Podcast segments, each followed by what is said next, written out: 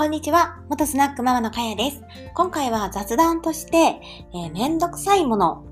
を、えー、体験しましょうということについてお話をしてみたいと思います。その前にですね、今日22時から、えー、プレアくんとスタンド FM の方で、えーライブをします。そしてですね、今日ツイッターの方で私のフリートには、プレイヤーの日常垂れ流しラジオのプレイヤーくんのイラストをね、えー、掲載させていただいてます。これは本人のあの了承のもと載せて、載せさせていただいてるんですけど、プレイヤーくんはあの YouTube の動画とか、えっ、ー、と編集の方もね、されてるし、イラストの方もね、えっ、ー、とサムネとかですね、多分そういうのも得意なのかなと思うので、何かね、えー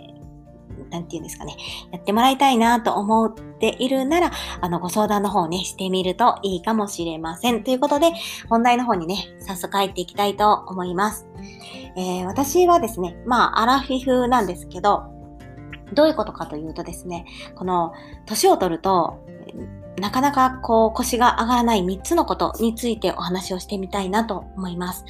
えー、では、いきますね。1つ目、めんどくさいことをしたくなくなる。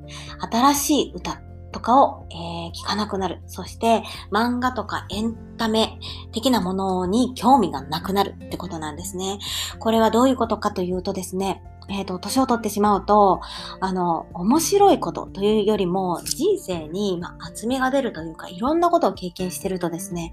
あの、それ自体が、あの、結構きつかったり、面白かったりするんですね。なので、他のものに目を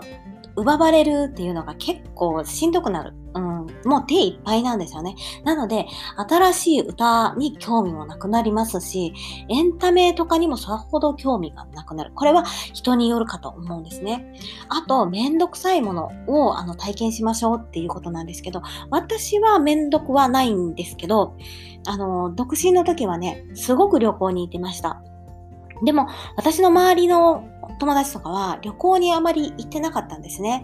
あの旅行っていうのは、まあ、チケットを取ったり、あの時間をね、えっ、ー、と、いろいろ決めたりだとか、日程を決めたり、いろいろすることがあるんですが、あの、結構ですね、行ってみるとどうにかなるんですね。今はそのコロナでなんとかこうよそに行くとか、どっか遠くに行くとか結構難しくなってきてるんですが、まあそれはできなくてもですね、やったことないこと、体験にお金を使うとか、これはあの思い出になるので、あのすごくね、あのお金お金の使い方としてはすごくおすすめな方法だと思います。あの、貯金をしててもですね、えっ、ー、と、紙切れになってしまう恐れがあるので、えー、まあ、散財してね、いらないものに使うっていうのはお勧めしませんが、まあ、どっかに行っく、あの、体験とか、あまあ、いろいろやったことないものに、えー、チャレンジしてみるっていうのは、すごくおすすめなことだと思います。年取って、まあ、いくつになっても、えー、始めることはできるんですが、